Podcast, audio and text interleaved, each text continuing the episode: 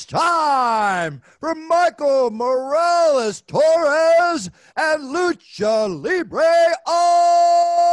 Online. Saludos a toda la afición de la lucha libre. Este que les habla es Michael Morales Torres, integrante del equipo de lucha libre online. Y tenemos el enorme privilegio de presentarles a nuestro invitado especial en la noche de hoy, representando a hoy el Elite Wrestling. Bueno, está ahí, ahí entre IW, ex campeón en parejas de la NWA y actual superestrella también, que lo vimos en AEW Dark Elevation. Royce Isaacs is in the house here in Lucha Libre Online. Mr. Isaacs, it is an honor for us to have you as our guest. How are you doing today? Hey, y'all. It's, it's great to be here. Thanks so much for having me on. Uh, I'm doing well.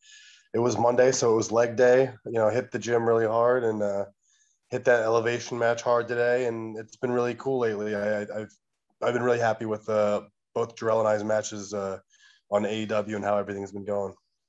Awesome, man. And, and I just wanted to start this interview asking you about your beginnings. I mean, every person has a humble beginning inside the industry. So, uh, which was the wrestler or the match or the rivalry that inspired you enough to do this, uh, you know, as your profession for the rest of your life? You know, um, I mean, as a kid, obviously, I was a huge fan of uh, Stone Cold. Was you know, uh, I'm I'm 32, so like I grew up in the Attitude Era, and that was like definitely uh, when he was at the peak of his powers. Um, you know, I'm I'm not sure what exactly inspired me to actually think I could do it myself. Uh, I know that later in life I was a big fan of like Dolph Ziggler. Uh, I was like, oh wow, this guy's really talented. Uh, I really liked how he moved and sold and and uh, uh, way he attacked and his, his charisma and everything.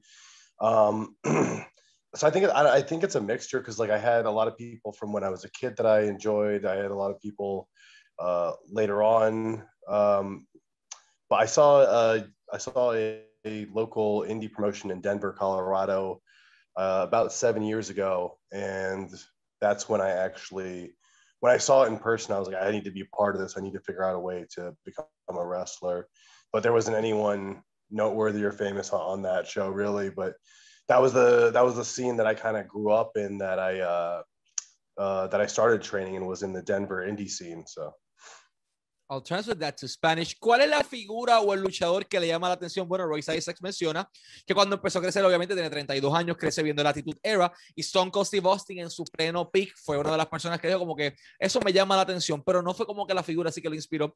Después de adulto vio a Dolph Ziggler eh, vendiendo y la manera en que él luchaba y hacía todo, también le llama la atención. Pero todo ocurre un día en que estaba un show independiente en Denver, la escena independiente de Denver, que es donde él trabajó inicialmente, eh, que él dice como que esto es lo que me gustaría hacer. No había un nombre grande ni nada en ese show, simplemente ese fue el evento en que él dijo, esto es lo que yo quiero hacer el resto de mi vida.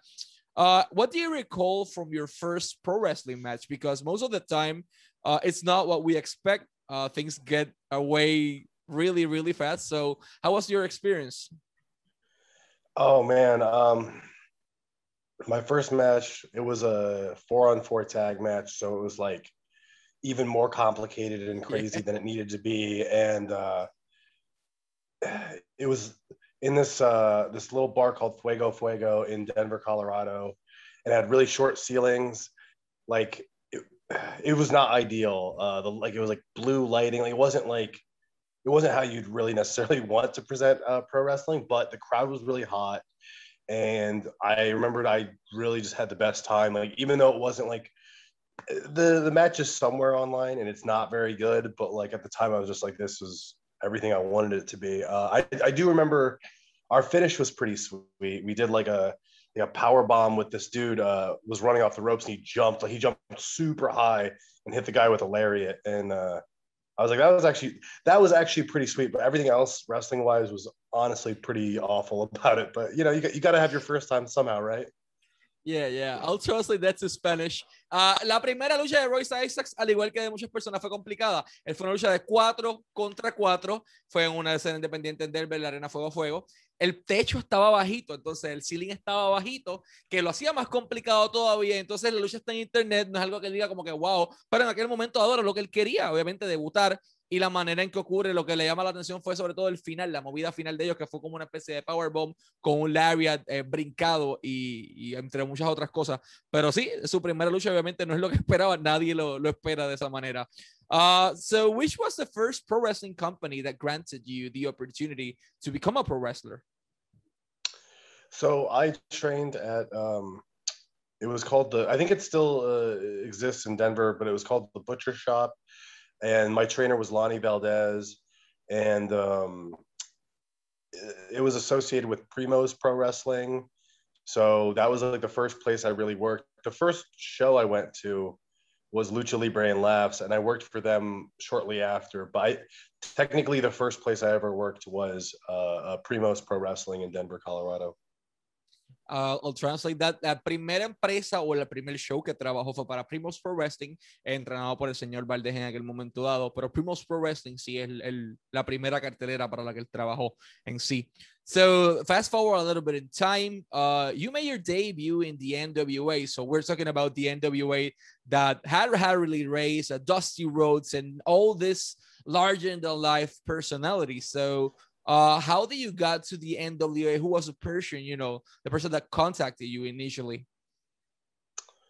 Um, I think actually I contacted them. Um, I sent in uh, a highlight of uh, myself my current tag partner, Jorel.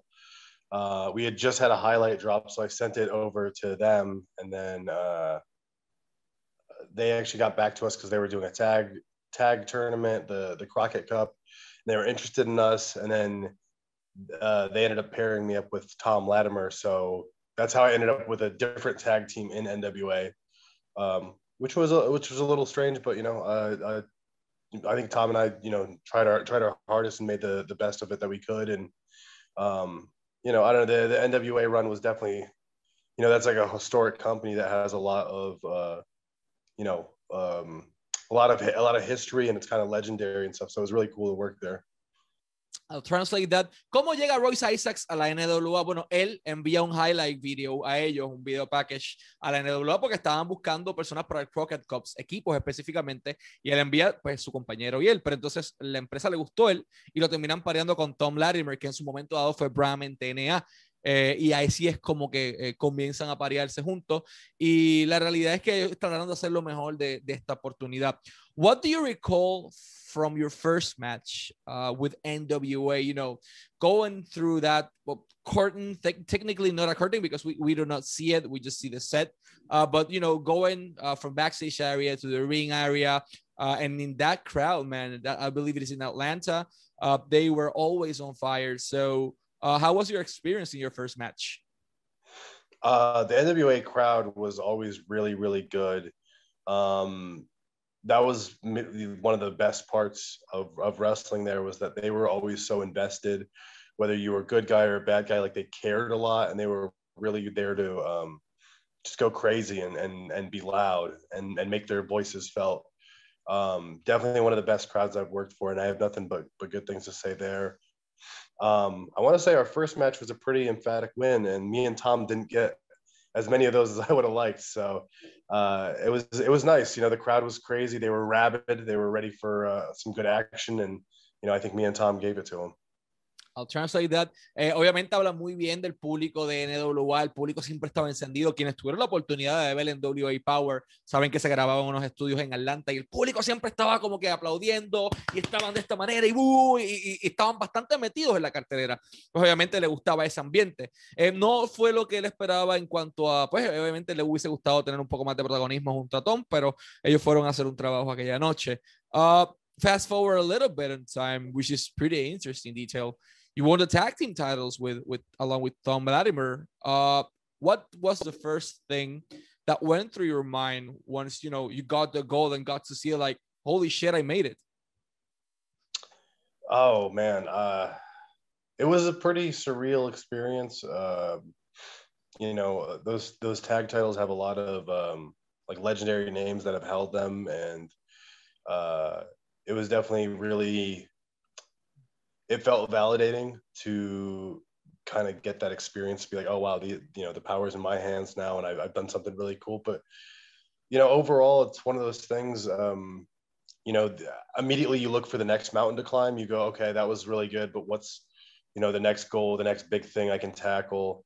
You know, you you can never be content for too long, especially as like as a competitor if you're really serious about your craft. Um, so it was an amazing moment, and it's something I'll never forget. But uh, you know, the the the winner mentality was okay. What's what's the next uh, what's the next big thing that I can do after? You know. Of course, I'll translate that. Eh, ok, él gana los campeonatos mundiales en pareja de la NWA, un título de mucho linaje y de prestigio, como él menciona, junto a Tom Latimer. Pero inmediatamente su primera cosa que viene a la mente es, ¿qué es lo próximo? What's next? Que obviamente la mentalidad de competidor, de ganador, de que quiero eh, constantemente retarme y ir al próximo paso, ir al próximo paso y no conformarse. Y me parece muy interesante que no, no ni siquiera se sentó un momento a disfrutarlo, simplemente como que, ok, ¿qué es lo próximo? ¿Qué es lo próximo? Constantemente buscando concretar la meta. Uh, why did you left uh, the NWA? I mean, you and the company parted ways uh, in a complicated situation. So, uh, who took the decision? Um, you know, uh, honestly, I asked for my release. Um, there were a lot of factors uh, that went into uh, my decision there. it's a little. Uh, I, I, don't generally air uh, dirty laundry like that, so I kind of just keep that stuff for the most part to myself. Yeah. Um, but no, I mean, I, I, really appreciate that they gave me a platform and that they, you know, uh, gave me a lot of attention. Uh, that I was able to, you know, I was able to utilize it. obviously helped my career, um, and having the world tag title run uh, was great. Um, so you know, I, I don't. Um, it, it just was a personal decision. Uh, it took a second for me to actually be granted my release, but these things happen when you know there's money on the line in contracts, and they're trying to do what's best for their company, and I'm trying to do what's best for my career. But I guess overall, uh, to give you an answer, I thought it was just the best move for me that having my freedom uh, and being able to go out and do other things was uh, going to be more advantageous. And I think so far, um, with some of the places that I've popped up and some of the places that I will be popping up, I think it's paid off so far. Perfect, I'll translate that. Él no le gusta como que arrojar, el, como él dice, el dirty laundry, la, la, los paños, los trapos sucios. Él simplemente, él tomó la decisión, entendía que era lo mejor para su carrera eh, y él entendía que pues era el momento dado de crecer eh, fuera de la NWA y hasta ahora las oportunidades que él ha tenido y los lugares que estará produciendo próximamente simplemente han valido la pena. Speaking of which, the places you've been uh, recently, Bloodsport, man, I mean, that was unexpected because we always saw guys like Josh Barnett, for example. Uh, but suddenly, uh, Jon Moxley, Royce Isaacs, among many other people, decided to show up into that scene. So, how was your experience working in a more combat sports oriented pro wrestling style?